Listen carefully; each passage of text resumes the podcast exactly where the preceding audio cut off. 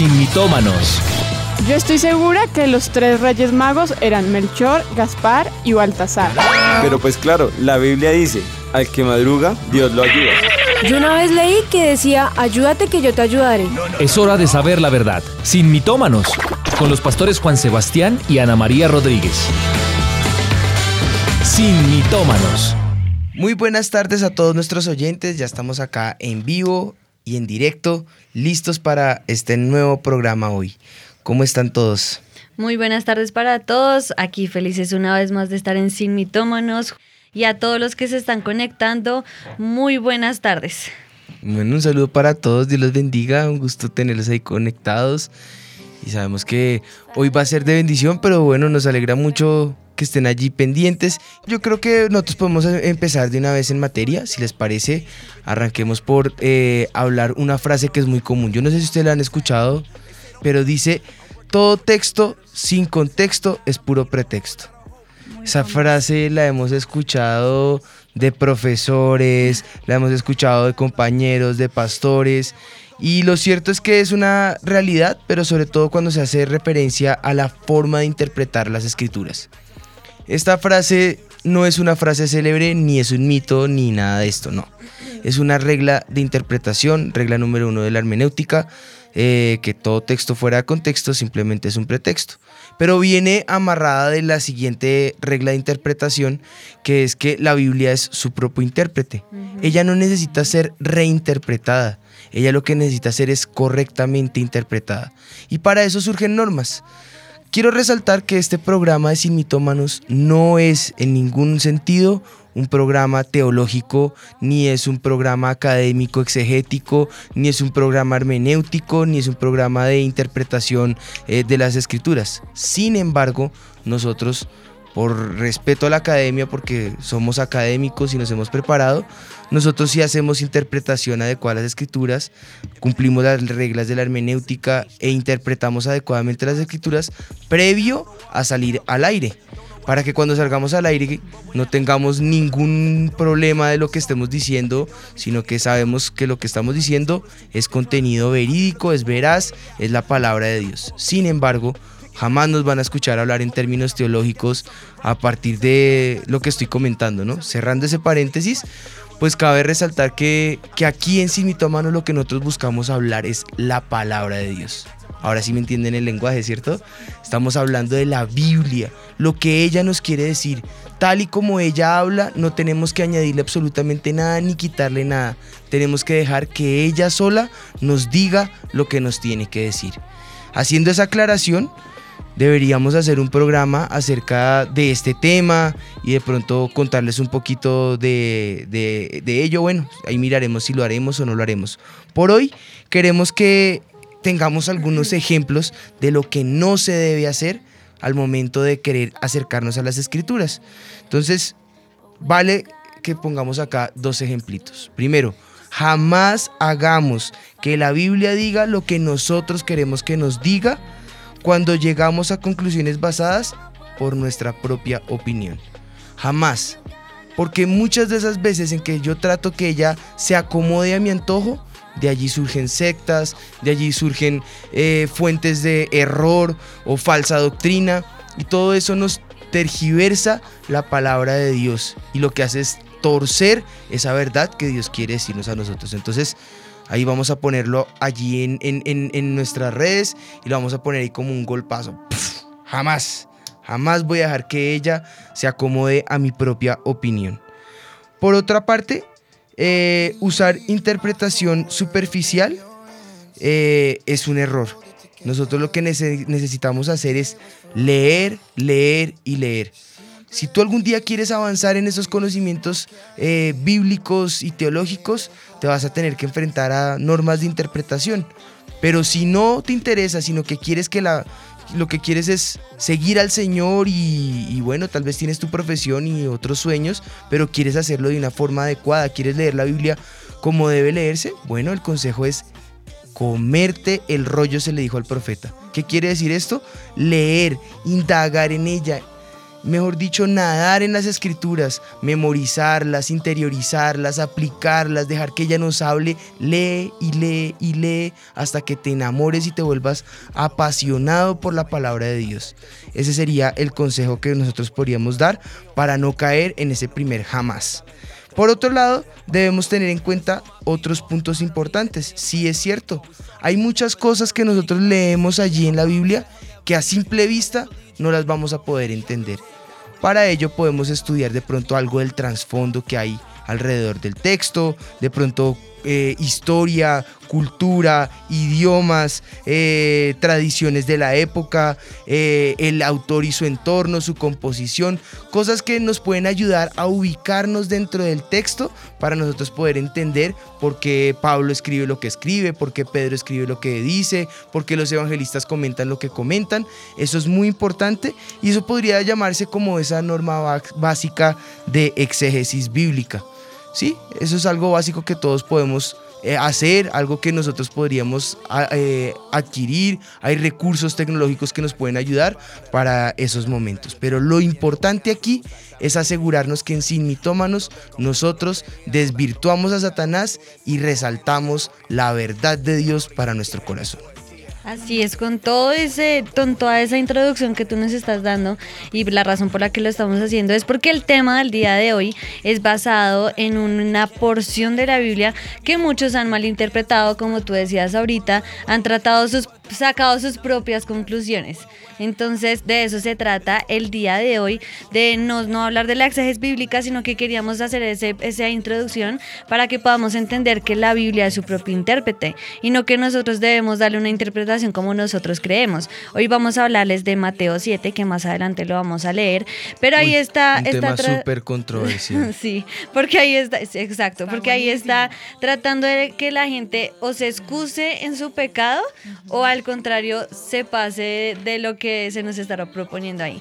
Entonces queremos encontrar, eh, ¿cómo se el dice? Equilibrio. El, el, equilibrio perfecto de lo que habla la palabra de Dios. Así que sin más preámbulos, este es el mito del día. El mito del día.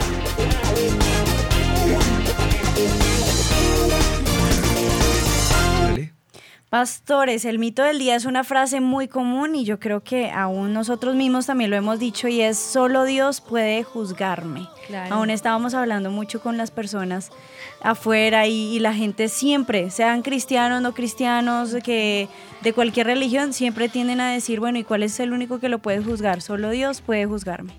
Y además que hablábamos también fuera de micrófonos que a nadie le gusta que lo juzguen y lo critiquen y le digan cosas malas porque es nuestra naturaleza, a nadie le va a gustar que, que, haga eso, por eso dicen solo Dios, nadie más. Sí, acá, acá lo, lo cierto con, con todos esos temas es que precisamente díganme a quién le gusta que le digan la verdad. Nadie. De igual manera, pues Sí, no te gusta si que te no señalen. si la verdad duele, ahora imagínate cuando es con mala intención que te señalan. Peor. Es peor, irrita, ¿cierto? Pero como decías ahorita, me encanta eso. Vamos a hacer un equilibrio, es un balance. Ni nos vamos a pasar de listos, ni vamos a ignorar las escrituras. ¿Cierto? Entonces, viendo esos dos parámetros, perdón, eh, vamos a leer nuestro texto del día. Mateo capítulo 7. Quiero que nos enfoquemos hoy en los primeros seis versículos, versículo 1 al 6. Dice la palabra del Señor, no juzguéis para que no seáis juzgados, porque con el juicio con que juzguéis seréis juzgados, y con la medida con que medís os será, eh, os será medido. Dice el versículo 3. ¿Y por qué miras la paja que está en el ojo de tu hermano y no echas de ver la viga que está en tu propio ojo? ¿O cómo dirás a tu hermano, déjame sacar la paja de tu ojo y he aquí la viga en el ojo tuyo? Hipócrita, saca primero la viga de tu propio ojo y entonces verás bien para sacar la paja del ojo de tu hermano. No deis lo santo a los perros, ni echéis vuestras perlas delante de los cerdos, no sea que los pisoteen y se vuelvan y os despedacen. Este texto ha sido controversial, ha sido de mucha eh, dificultad para algunas ocasiones, otras veces simplemente, como decíamos ahorita, lo usan a su propio antojo para acomodarlo a su propia opinión y lo sacan de su contexto para decir, sabe que conmigo no se meta. Exacto. Entonces, en lugar de pasarnos de listos o ignorar las escrituras, ¿por qué no empezamos por el pie, con el pie derecho, como siempre decimos acá. Clamemos que la presencia del Señor nos ayude previo a interpretar cualquier cosa, previo a, decir cualquier verdad doctrinal, dejemos que el Espíritu de verdad sea el que descienda hoy, que es el Espíritu Santo y quien nos muestre las escrituras. Amén. Señor, hoy clamamos que tú desciendas en este lugar. Nos aferramos a ti, Espíritu de Dios. Tú sabes cuál fue el corazón con el que nosotros quisimos eh, salir al aire con este hermoso programa como lo es Mitómano, Señor.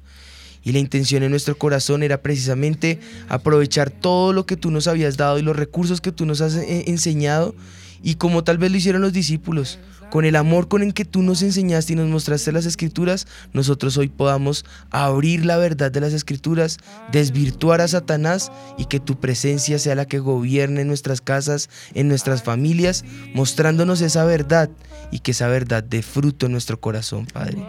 Hoy te pido por nuestros oyentes, hoy te pido por todos los que somos sin mitómanos, Señor, que tú llenes de tu presencia en nuestra vida, irradies nuestro corazón y nos dejes ver esa luz de Cristo que alumbra la humanidad. En el nombre de Jesús, amén y amén. Amén. Bueno, empecemos pues, yo ya siento la presencia del Señor acá en este lugar y creo que eh, partimos de la base de querer entender qué fue lo que Jesús dijo cuando, cuando dijo, no juzgues para que no seas juzgado. Sabes, me gustaría empezar por mostrarte cuál era el contexto de, este pedazo de texto que estamos eh, enseñando hoy. Eh, previo y posterior a este texto se está hablando de ese, ese, ese, resumen de esa ortodoxia, de esa correcta doctrina que había en el Antiguo Testamento. Mateo 22, 37 al 40 muestra ese reflejo que Dios tiene para cada uno de nosotros como, como hijos de Él. Y el amar a Dios y el amar al prójimo como a sí mismo es ese resumen de lo que Dios quiere para nosotros. Él resumió toda la ley y los profetas en amar al prójimo y amar a Dios.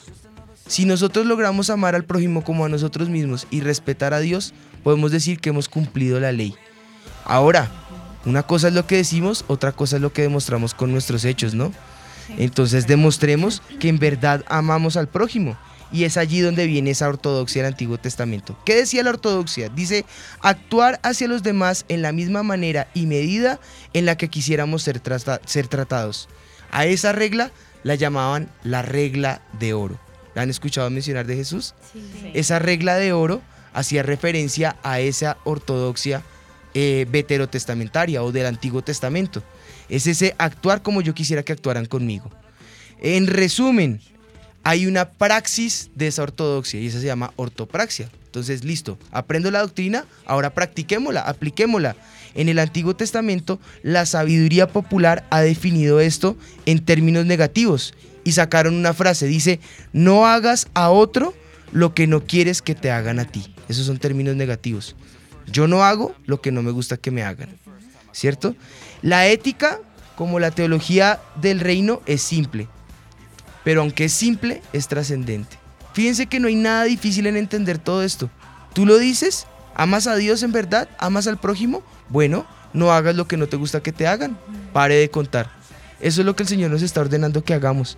Entonces en, esa, en ese entendimiento si lo supiéramos considerar y si supiéramos entender esas opciones y supiéramos entender los derechos y los privilegios que tenemos, disfrutaríamos de una comunión con los demás y eh, honraríamos al Señor por esa gratitud que manifestamos y de esa forma eh, respetaríamos a nuestros prójimos como a nosotros mismos. Quiere decir todo esto que les acabo de decir, que es disfrutar en, en Sin hemos puesto una regla. Nosotros podemos vivir al límite, bajo la ley, al límite de lo que no se puede hacer, o podemos ponernos en el centro, respetar lo que el Señor nos ha impuesto, lo que el Señor nos ha dicho, la verdad que Él ha puesto en nuestro corazón y seguramente que en lugar de vivir al límite vamos a disfrutar de la plenitud que Dios nos ofrece. Esa es la ley, esa es la regla de oro, no hacer lo que a mí no me gusta que me hagan. La tradición ética del amor es el privilegio de la dignidad del prójimo, decía, eh, decían los eruditos, la gente que conoce la palabra. Y como se ha dicho, el respeto al derecho ajeno es la paz. Yo quiero resaltar esa frase. El respeto al derecho ajeno es la paz. Todo eso me ayuda a mí a entender que yo no puedo juzgar, que yo no puedo levantarme a señalar. Entonces cuando Jesús dice no juzgues para que no seas juzgado, ¿qué en realidad quiere decir? ¿Que no puedo, que no puedo exhortar a mi hermano? ¿Que no le puedo hacer entrar en razón? Si por el contrario decimos que amamos a nuestro prójimo como a nosotros mismos y no le quiero hacer lo que a mí no me gusta que me hagan, a mí no me gustaría que si me ven que me voy a estrellar contra una pared, no, me avisen, ¿no? Mm. Por lo menos que me alerten. Oiga, pila, se va a estrellar, tenga cuidado, alerta, atención, o como dicen en México, aguas. ¿Saben de dónde sale, sale el dicho aguas? Era la gente que en ese tiempo pues no había sistema de alcantarillado ni desagüe y pues tenían que hacer sus necesidades.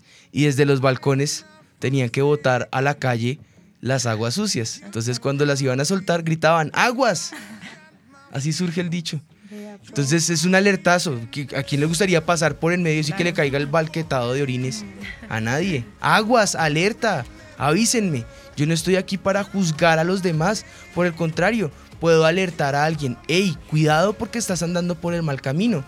El Señor Jesús jamás les está diciendo no alerten, les está diciendo no señalen, que es muy diferente. ¿Cuál era el contexto con el que se empleaba el no juzgar o el juzgar a los demás? Era un contexto de hipocresía. Por eso el Señor alerta de no caer en esa hipocresía. La ansiedad denotaba empobrecimiento de la fe, disminuía, disminuía la voluntad de lo que Dios quería hacer. Y entonces en ese texto Dios prohíbe todo tipo de juicio, tanto juicio moral como espiritual, como ético, que se debe hacer con discriminación. Lo que Dios, el Señor Jesús, en realidad estaba prohibiendo en este momento era la discriminación. Todo lo que lleve a denigrar, a mi hermano, todo lo que lo haga sentir mal, todo lo que le hiera. Si yo juzgo a alguien con la intención de señalar, con la intención de, de, oprimir, con la intención de aminorar, con la intención de, de, de yo no sé, de buscar revancha, de buscar eh, eh, con envidia o con rencor, eh, tal vez un, desquitarme, pues eso el Señor me va a decir, no juzgues, es con maldad. Entonces, si es con malicia el corazón, Dios te va a juzgar a ti porque con la medida con que señalas, con esa te van a volver a medir. O también creyéndome más que la otra persona, ¿no? Creer que pues yo estoy haciendo las cosas bien y cuando estoy haciendo, cuando veo o cuando otros ven de lejos saben que no es así y nos creemos con el derecho de juzgar a los demás que también es lo que dice la, cuando dice que no juzguemos es eso, no creer que somos más sabios que otra persona. Cuando yo me creo más sabio en mi propia opinión, dice mi mamá un dicho de eso. Dice, sabe tanto que sabe a feo. Yo creo pues que escuchemos las preguntas en la calle a ver qué opina la gente también.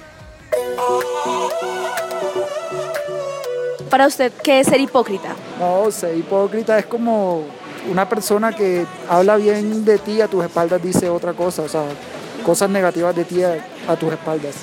Yo diría que no es no mostrarse con la verdadera cara que uno es. Hablar mal de los demás, hacer lo que uno no debe, eh, decir una cosa por de frente y otra por atrás. ¿Doble cara? Si una persona que habla mal a tus espaldas. ¿Es usted hipócrita o ha sido en algún momento? Digamos que en ciertos momentos sí es conveniente, digamos a la hora de un trabajo, para a veces conseguir las cosas hay que ser un poquito hipócrita. También digamos como para no quedar mal ante una situación. Pues yo creo que todos alguna vez en la vida somos hipócritas, ¿no? O sea, es como ¿Cómo leí la vida así hipócrita? De que a veces te toca hablar, hablar, bien de una persona sabiendo tú que no es así. Eso es hipócrita también. O porque para mantener un trabajo te toca ser hipócrita a veces con tu jefe, decirle que está la cosa bien sabiendo tú que a veces las cosas están mal. Yo pienso que todos en la vida alguna vez lo hemos hecho.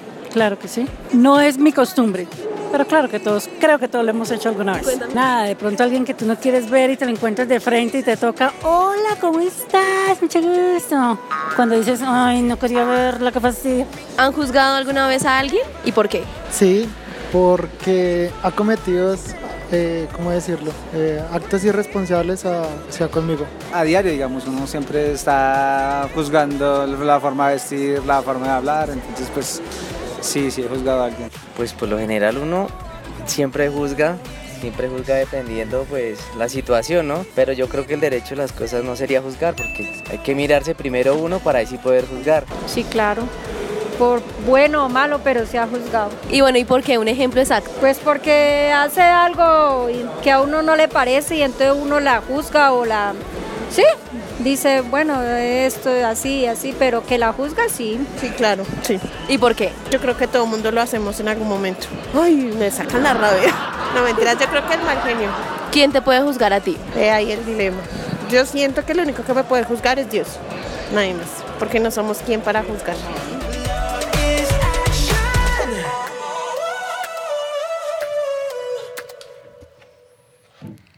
¿Qué tal? Ah? Muy buena la opinión de la gente en la calle. Que es conveniente, hay veces toca hacerlo. Ay, es que se me presentó y no quería que viniera. ¿Cómo está? Digo la señora, ¿no? Pero tienen toda la razón y estoy de acuerdo. Creo que todos en algún momento hemos fallado. Aquí valdría la pena aclarar, ¿juzgar es pecar? De hecho, estaba pensando, pastores Juan Sebastián y Anita, hay un versículo que a mí personalmente me ha causado mucha controversia porque no sé específicamente dónde está, pero yo sí sé que lo he leído en algún lado. Y dice que a ver, a ver si mi no, no, no. dice que, que, Dios se encarga de juzgar a los que están afuera, pero que entre la, nosotros mismos que nosotros nos juzguemos. Hay un versículo donde habla que entre los cristianos se juzgue porque Dios se encarga de juzgar es a los no creyentes, algo así. Y eso es precisamente lo que quería decirles. Fíjate que en eso se forma el mito. ¿En dónde está el mito? En que cuando la gente quiere exhortar a alguien por el, por el mal que está allí, eh, esa persona se escuda en ese mito, a mí nadie me puede juzgar. Otras personas dicen juzgar es pecado y solamente Dios puede juzgar, que es el mito que está allí. Pero bueno, en realidad, ¿qué es lo que está enseñando la Biblia? ¿Qué es lo que nos dice la palabra de Dios? Y creo que de esto Anita nos puede hablar un poquito más. Solamente quiero cerrar mi intervención con una frase. Consentir el pecado en los demás no es amar. Mi amor, ¿qué es amar en verdad? Pues amar, o sea, no amar en verdad, sino juzgar como debe ser, ¿no? Exacto. Porque hay maneras de juzgar y lo que íbamos a decir, juzgar suena cuando, o sea, si a mí me preguntan a qué le suena juzgar es criticar a alguien o decirlo, malo, señalar. pero no nos ponemos a pensar qué significa juzgar realmente. Y juzgar a que se lo robé. juzgar es formar un juicio o una opinión sobre una persona o una cosa. Juicio también suena a condenar, pero si buscamos la palabra juicio es la facultad del entendimiento por cuya virtud el hombre puede distinguir el bien del mal y lo verdadero de lo falso. O sea, no estoy criticando a una persona, sino que cuando yo juzgo de una buena manera, o sea, como cuando debo hacerlo para una exhortación o en amor, porque hay que hacerlo en amor, exactamente. Si yo quiero decirle a alguien, es mi opinión, estás, a mí me parece que estás haciendo las cosas mal, ten cuidado, vas por mal camino. Entonces yo creo que no No le dijo Pablo a Timoteo, ten cuidado de la doctrina que está en ti, ten cuidado de ti mismo. No se trata de acusar y decir como, ay, no se meta, Dios es el único que me puede juzgar. No se trata de señalar a las personas qué es lo que está mal y lo que dice en Mateo 7, sino que nosotros en amor, sin, sin hipocresía, le digamos a la persona, ven, estás haciendo las cosas mal y es llamar a la persona al arrepentimiento. La idea no es hacer sentir mal a, las personas, no es eh, la, idea tampoco es acusar a las personas, porque nosotros sabemos que el único acusador nuestro realmente que siempre está dedicado de su hobby es el diablo. Él le encanta ser el acusador de los hermanos, pero no nosotros no deberíamos encargarnos de eso, sino decirle a la persona, ven, vas por mal camino, ayudarlo en amor, sin hacerlo sentir mal sino al contrario, ayudarlo con esos brazos de hermanos, decirle, ven, te quiero ayudar. No, no lo que hablábamos ahorita y lo que dice la Biblia, que yo tengo la viga en mi ojo y no me doy cuenta que lo que le estoy diciendo a mi hermano es una, una, pequeña partícula de lo que soy yo. Gálatas 6.1 dice, hermanos, aun si alguno es sorprendido en alguna falta, vosotros que sois espirituales, restaurarlo en un espíritu de mansedumbre, mirando a ti mismo, no sea que tú también seas tentado. A mí me encanta este versículo porque dice, listo, encontraron a una persona en adulterio. Y es muy fácil cuando yo estoy en la condición de lo que, el que no lo hice, ¿cierto? Decir, terrible, cómo se le ocurrió, qué le pasa y juzgar a la persona y criticarla y hacerla sentir mal. Pero dice, no, venga, si alguien hizo algo malo, restáurenlo, ayúdenlo, no apoyarlo, ¿no? Tampoco dice apoyarlo, sino restaurarlo. No sea que tú también te encuentres en, alguna vez en esa posición y cómo hubieras que te hubieran tratado a ti. Claro porque somos humanos, pecamos, tenemos errores, en algún momento podemos cometer algo que esté mal y entonces ahí es cuando le dice la Biblia que la leímos al comienzo. A ver si me perdió. Dice, eh, no, ¿qué? Dice, porque no seréis, porque con la medida con que medís, os serás medido. O sea, si tú en el momento que encontraste a tu hermano, en ese momento de prueba, de pecado, de dificultad, la, con la medida que tú mediste a tu hermano, así alguna vez vas a ser medido tú también. Así por eso nosotros juzguemos en amor. En, en, esa misericordia con que Dios también extendía hacia nosotros. Y es a eso precisamente que me refería con que es amar. Entonces, si estamos diciendo que no advertir a nuestro hermano, eso es, es, no, es lo contrario a amar, sería odiarlo. O no corregir a nuestra hija sería demostrarle que no lo amamos. De la misma forma, no ser ecuánimes sería no mostrar ese amor. La cita que decías ahorita para cerrar eso, Juan 7:24. Y tengo por aquí también a 1 Corintios 5, 11 al 13, que es cuando juzga la inmoralidad y que dice, porque qué razón tendría yo para juzgar a los que están fuera? No juzgáis vosotros a los que están dentro, porque a los que están fuera Dios juzgará. Quitad pues a ese perverso entre vosotros. Y ahí es que habla. Que, que alguno que llamándose hermano es fornicario, es avaro, es idólatra, maldiciente, entonces ahí es que le dice, Ustedes juzguen esos que están dentro de la casa y que están mal porque precisamente para ayudarnos. Dice otro versículo Santiago 5:19, hermanos míos, si alguno de entre vosotros se extravía de la verdad y alguno le hace volver, sepa que el que le hace volver a un pecador del error de su camino salvará su alma de la muerte y cubrirá multitud de pecados. O sea, no se trata de que el que se equivocó, uy, y hablar mal de la persona, ¿no? Salió y no es que está haciendo esto y mire que esto y no sé qué esto porque ahí estamos juzgando a la persona. El Señor no nos llama a eso. Nos llama a que volvamos a que cuando lo hacemos más bien volver, porque en amor lo restauramos, lo ayudamos, le hacemos caer en cuenta que está haciendo las cosas mal. Pero si vuelve, hay una promesa para nosotros. Salvamos nuestra alma de la muerte y Él cubre, multitud, de, pecados. Y esa es una frase que se ha usado mucho, ¿no? No la han escuchado, que el amor cubre multitud de pecados, pero la gente también la usa como una excusa para, es que yo amo a todo el mundo, es, que, yo cosa es soporto cubrir y tolero y otra a todo muy el mundo. diferente es encubrir. Exactamente. Aquí en Simitomas nos- no estamos para encubrir. Estamos para buscar que el Señor sea el que cubra esa maldad. Y de esa misma manera también pasa que juzgamos a la ligera, ¿no? Es como vemos pasar a alguien y por cómo se viste ya lo tildamos de cualquier cosa. O sea, es, es- ni siquiera conoces a la persona y la juzgas. Juan 7:24 dice, no juzguéis según las apariencias, sino juzgad con justo juicio. Ya vimos que es hacerlo con justicia. Cuando nosotros podemos dar una opinión de esa persona, no hacerlo superficialmente o porque vemos la apariencia, porque él dice que no veamos la apariencia, sino el corazón. Entonces yo creo que de eso se trata, el juzgar con amor, el tratar de ayudar a las personas en amor, en hacerlos volver y asimismo uno también recibirlo, ¿no? Porque yo creo que lo que hablábamos al principio, a nadie le gusta que le digan, oiga, está haciendo las cosas mal, pero también en la forma. Si yo Sí, vengo y te digo, mira, es que eso tú pecador, arrepiéntete, no, pues cualquiera. Pero si yo voy a la persona en amor y le hago caer en cuenta lo que está haciendo, pues yo creo que así es más fácil poder recibir la corrección y, y esa exhortación. Yo me quedo con, exactamente, viendo todo esto, yo me quedo con la definición que da la Biblia Mundo Hispano de lo que es y lo que no es juzgar. Entonces, dice literalmente, este texto no prohíbe todos los tipos de juicios, como el juicio moral, espiritual, ético, que se debe hacer con discernimiento, y da las citas eh, respe- respectivas. La prohibición a la que hace referencia el pasaje consiste en hacerlo con espíritu de amargura, con hostilidad, con dureza, con revancha. Jesús está enfocado en el área de la motivación. Solo Dios conoce la intención del corazón. Por eso Él es quien juzga. Mira que también me ponía a pensar yo que uno de los ejemplos que nosotros tenemos al momento de juzgar y que después pasa igual como dice en la Biblia. O sea, cuando uno trata de juzgar a la persona, no va y sea que al final uno caiga en lo mismo. Yo creo que muchas veces nos pasa con los papás. Es como, uy, mi papá tan duro, mi papá esto, mi papá aquello, y nos damos el derecho de juzgarlos. Y cuando uno es papá, uno, ah, con razón esto, con razón esto, con razón aquello. ¿cierto? Cuando uno es tío, yo, a mí me pasaba como tío.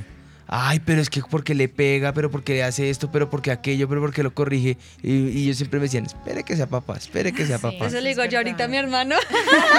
Espere que sea papá. Espere y verá. El que ríe de último ríe mejor. Espere y verá.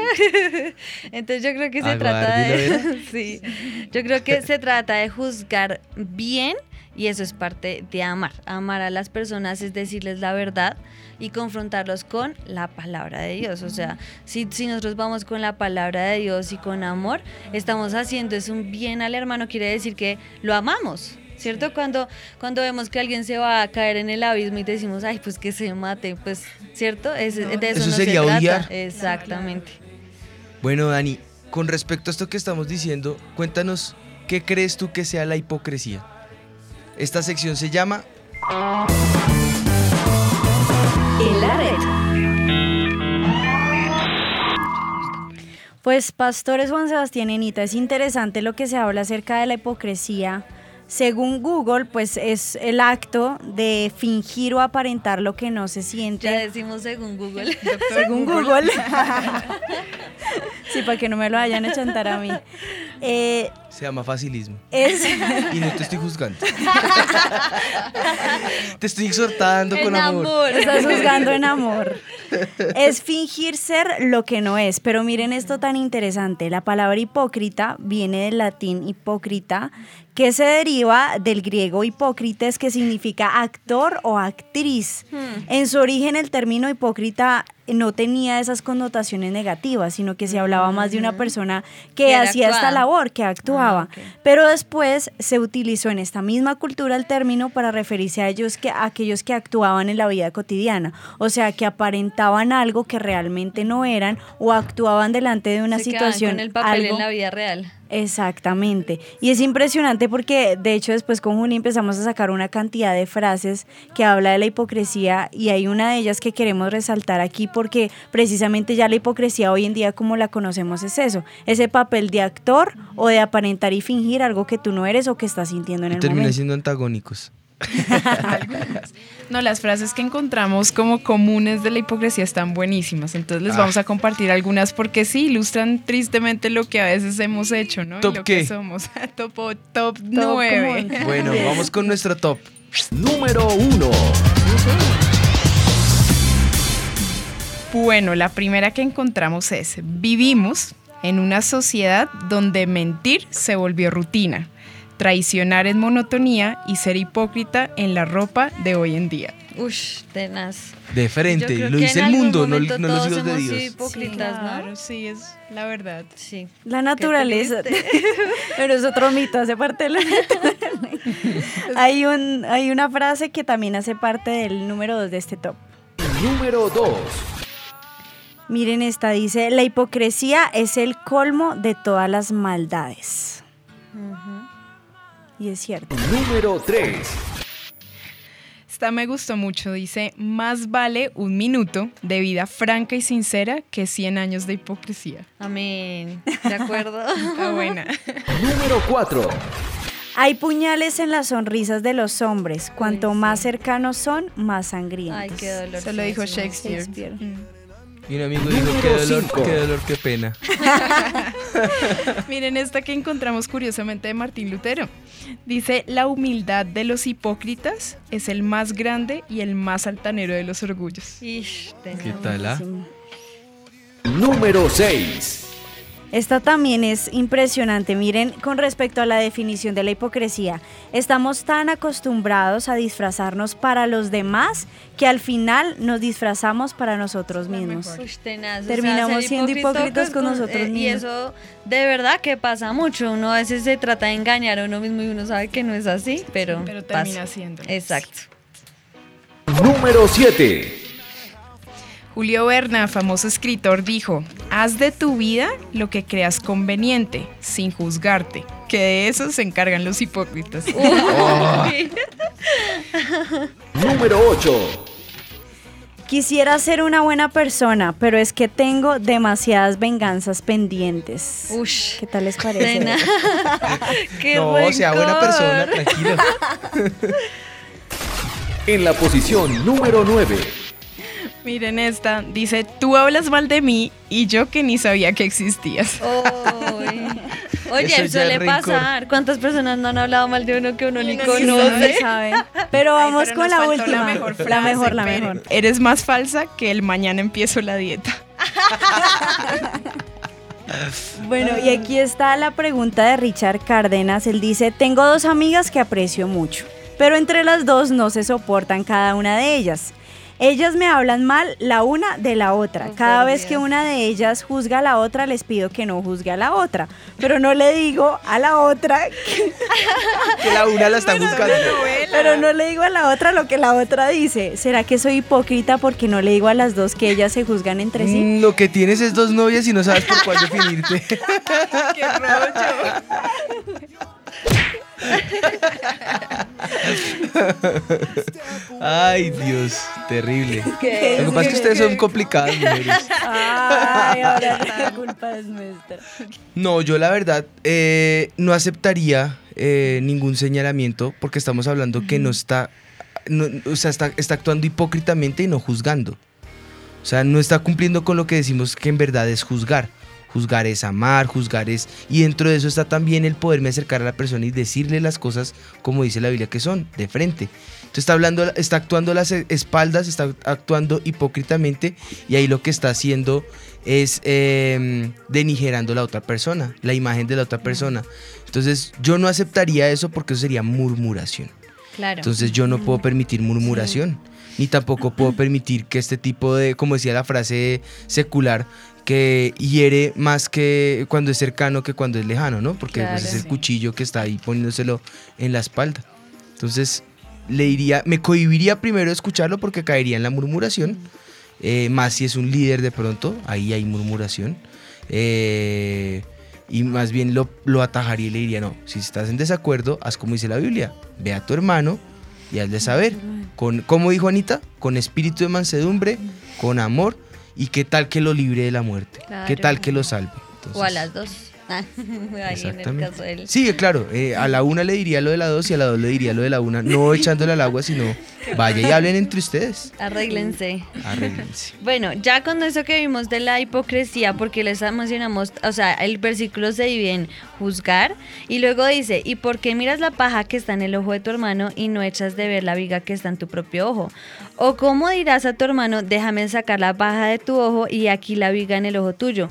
Hipócrita, saca primero la viga de tu ojo y entonces verás bien para sacar la paja del ojo de tu hermano.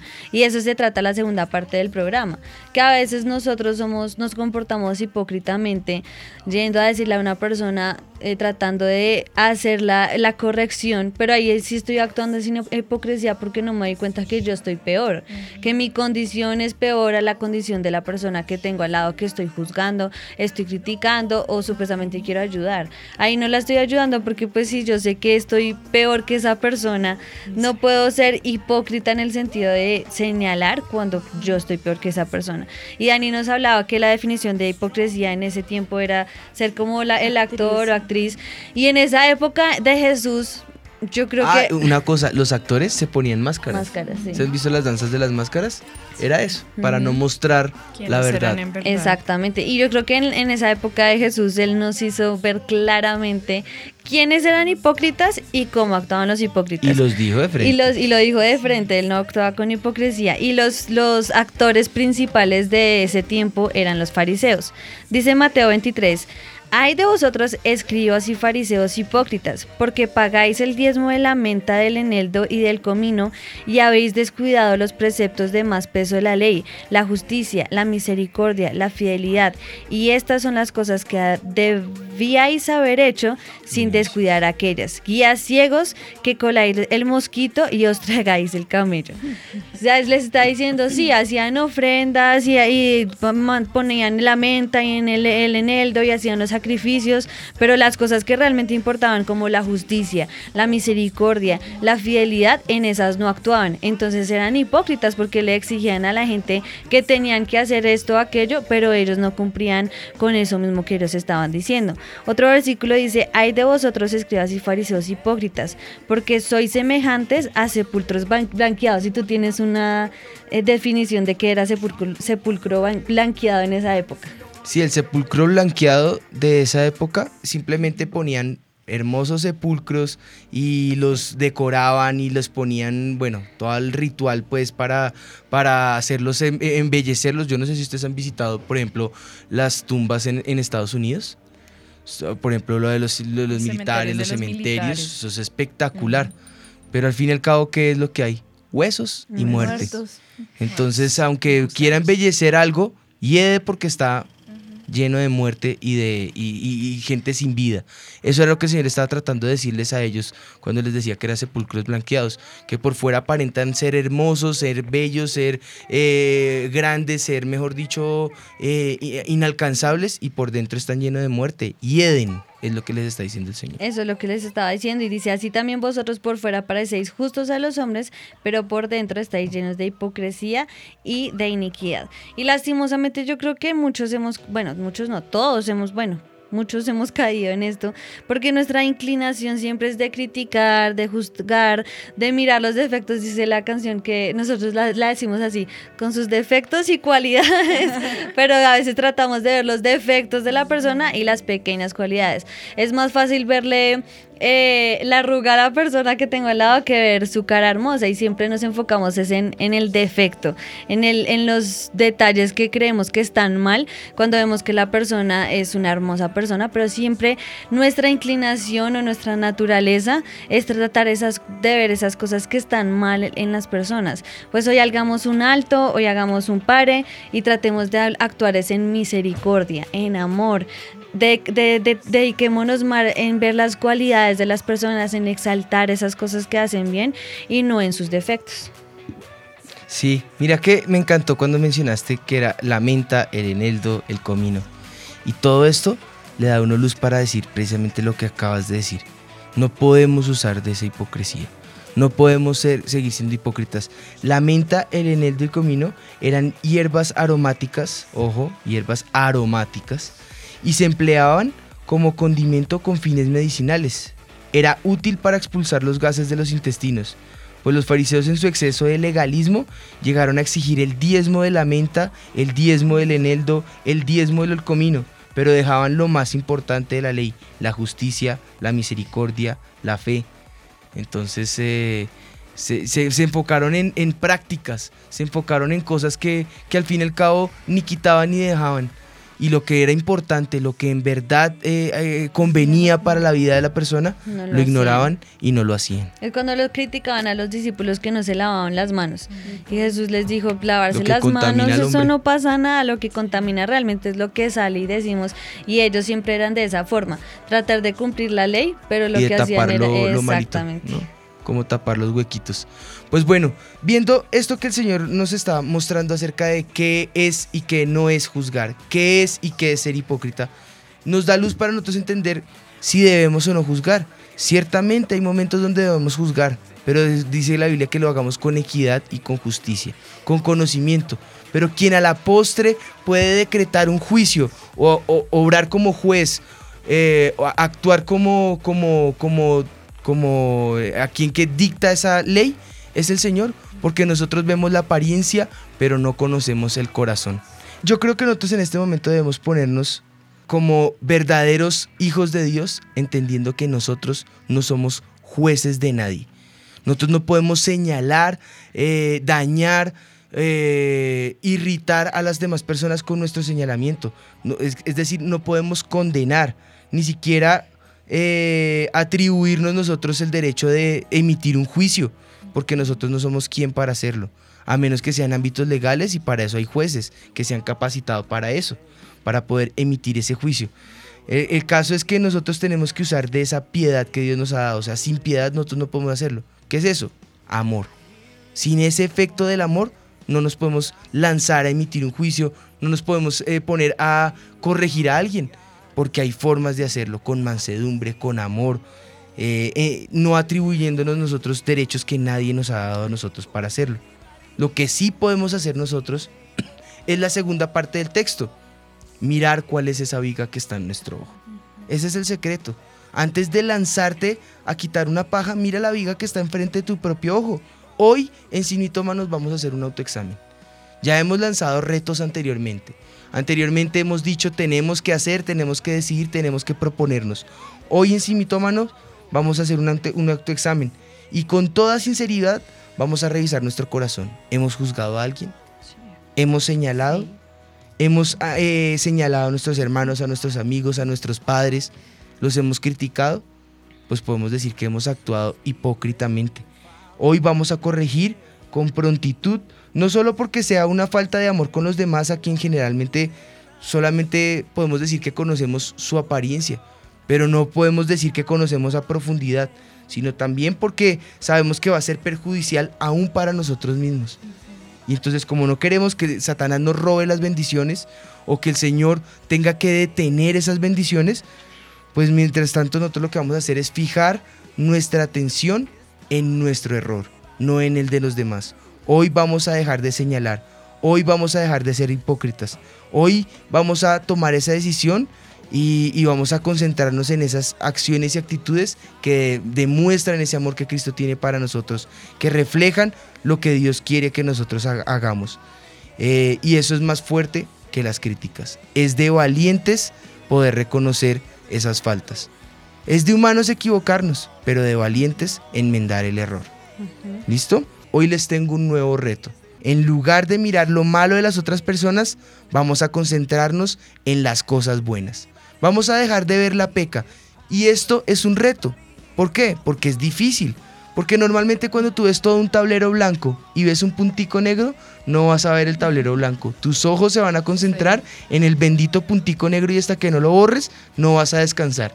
Pues bueno, vamos a aprender a hacer lo que el Señor nos manda hacer, mirar lo bueno, todo ese gran tablero blanco, en lugar de concentrarnos en esas pecas. Y hablamos no de pecado, hablamos de, de los detalles, de las cosas que, que a veces nos molestan, que nos fastidian. No, vamos a concentrarnos en las cosas buenas. Vamos a resaltar lo bueno. Vamos a resaltar las cosas que Dios ha puesto como virtud en nuestros hermanos y de esa forma vamos a demostrar que así como amamos a Dios es porque amamos a nuestro prójimo. Amén. Amén. Así Bueno. como, como está en Juan 13:35, en esto conocerán todos que sois mis discípulos, si tuviereis amor los unos con los otros, en vez de criticar, de señalar, de acusar, amemos a nuestros hermanos y amarlos quiere decir que los aceptamos con sus defectos, defectos y cualidades, no solo con sus cualidades, sino también con sus defectos. Bueno, con todo lo que hemos mencionado, podemos decir que este mito está Mito desvirtuado.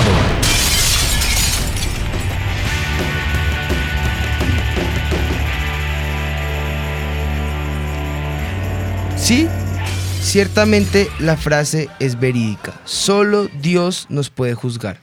Pero no lo puedes tomar como excusa para pecar sin restricciones. Entonces sí, es verdad, solo Dios nos juzga. Él es el que emite el juicio final. Bueno, pues yo creo que ya hemos llegado hacia la recta final. Y aquí Ah. viene la mejor parte. Eh, hoy Anita nos va a responder la pregunta corchadora. ¿Ya la hicieron? Ay, qué facilista. bueno, Bueno. pero queda la pregunta por preguntar. Esto Bueno, dice. pendientes. Preguntar por preguntar.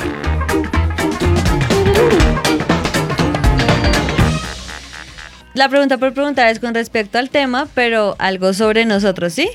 O Sí, sea, señora. listo, ok. Bueno, aquí nos hacen una. ¿Ustedes han juzgado la crianza de otros niños? Yo creo que sí. Ya todos lo dijimos, papás esa lo no vale. hacen. Ya O lo sea, dijimos que como sí. tíos. Yo dije Todos los tío. papás lo hacen, yo creo que uno es como, uy, ese niño tan malcriado, y después el de uno está haciendo la misma pataleta y uno es como, oh, por Dios. Pero yo creo que todos lo hacemos, que juzgamos a la crianza de otros, pues no, sin conocerlo, ¿no? Precisamente, y no sabemos que de pronto el niño, pues es bien complicado, y después uno se da cuenta que, que ahí está. Pero Aquí sí, les claro. tengo una buenísima. Yo Dice también. Ruth Rivera desde Chile. Pastores Juan Sebastián y Ana María. ¿Alguna vez tuvieron que terminar una amistad porque esa persona no era quien realmente ustedes pensaban que era? Es decir, era hipócrita con ustedes.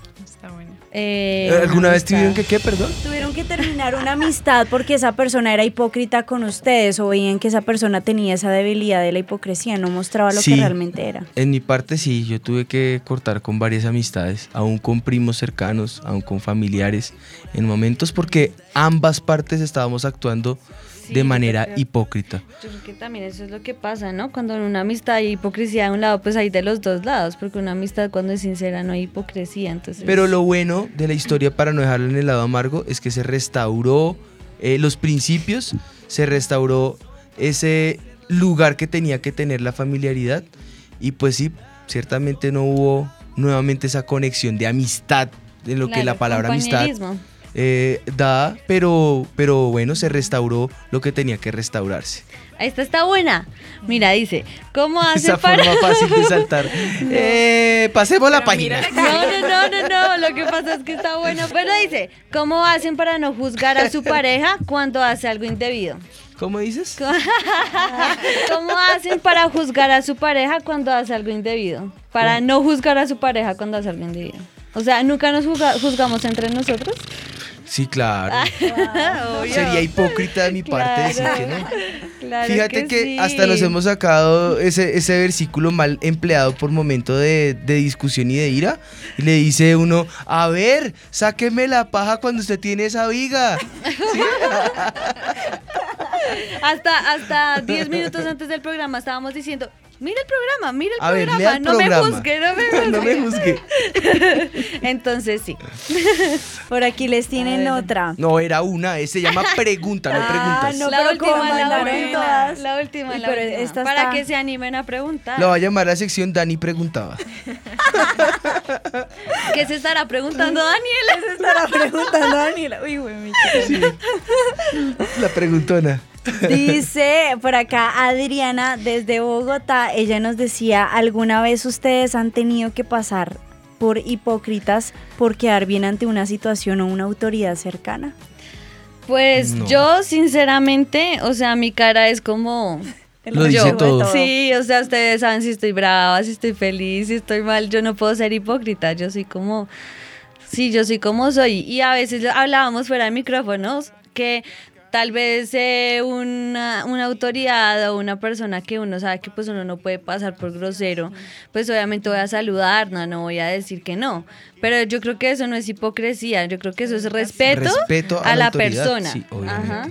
No por el hecho de pensar que es que es que es por ejemplo, a mí me pasó una vez con un profesor y tenía mal aliento. Pues yo no le voy a decir, oiga, qué sarro tan horrible que tiene, no me hable.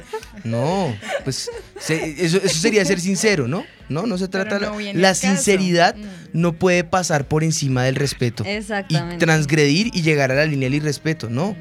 Pero seguramente me molesté, puse una cara que le incomodó y dije, ¿le sucede algo? Le digo, no, doctor, qué pena, me siento, me siento mal. Y no estaba diciendo mentiras, estaba incómodo por el mal aliento que tenía. Entonces, eh, es un ejemplo tal vez un poco escueto y un poco ilustrativo, pero nos sirve a nosotros para entender que por ser sinceros, no se trata de andar diciendo la verdad, porque bien dijo la, la persona que intervino desde Mallorca, España, de una frase muy cierta, que a veces las verdades que nosotros decimos tenemos que analizarlas primero antes de soltarlas. A veces la- también la Biblia dice que a veces el necio hasta pasa por sabio cuando calla. Calla. Entonces no significa que, ay, venga, le decimos de toda esta persona. Se llama sabiduría. Exactamente, es diferente. Listo, acabada esa sección difícil, yo creo que podemos dar por terminado este momento agónico. No se les olvide que nos pueden mandar siempre sus preguntas. Miren que se las respondimos todas. Bueno, ¿qué tal si cerramos en oración? Así es. Padre, nosotros te damos gracias por este programa, Señor. Hoy fue de bendición para todos, Señor, porque pudimos encontrar tu verdad, Señor. Yo te pido que nos des ese corazón para juzgar con equidad, con verdad, con mansedumbre, con amor, con respeto, Señor, con dignidad, Espíritu de Dios, pero sobre todo con discernimiento de tu Espíritu y acorde a ello, Señor, podamos evitar y sacar de nuestro corazón, Señor, el señalar, el, el, juzgar, el condenar, el rechazar, el actuar con hipocresía, Señor, o el actuar con envidia o con celos o con contienda o con disensión, Señor. Yo te pido, Espíritu de Dios, que nos des un corazón como el tuyo, Señor, y que podamos crecer en ese nivel de perfección que tú quieres que tengamos, Señor. Que seamos imitadores tuyo, Señor, que podamos seguir tus caminos, Señor, que llegamos, que lleguemos a esa plenitud de ese varón perfecto conforme a la medida de la estatura de la plenitud de Cristo, Señor. Es ese, es ese creyente que tú quieres formar en nosotros, Señor, y hoy te pido que lo podamos hacer en ti, Señor, que podamos crecer, que podamos ser formados conforme a ese carácter que tú quieres que sea forjado en nosotros, Señor. Te damos gracias porque hoy podemos decir, mi Jesús ha vencido y nos ha sembrado esa verdad. Te damos gracias. Amén y amén. Amén. Bueno, esto fue Sin, mitómanos. Dios los bendiga. Sin mitómanos. Yo estoy segura que los tres reyes magos eran Melchor, Gaspar y Baltasar. Pero pues claro, la Biblia dice, al que madruga, Dios lo ayuda. Yo una vez leí que decía, ayúdate que yo te ayudaré. Es hora de saber la verdad. Sin mitómanos. Con los pastores Juan Sebastián y Ana María Rodríguez. Sin mitómanos.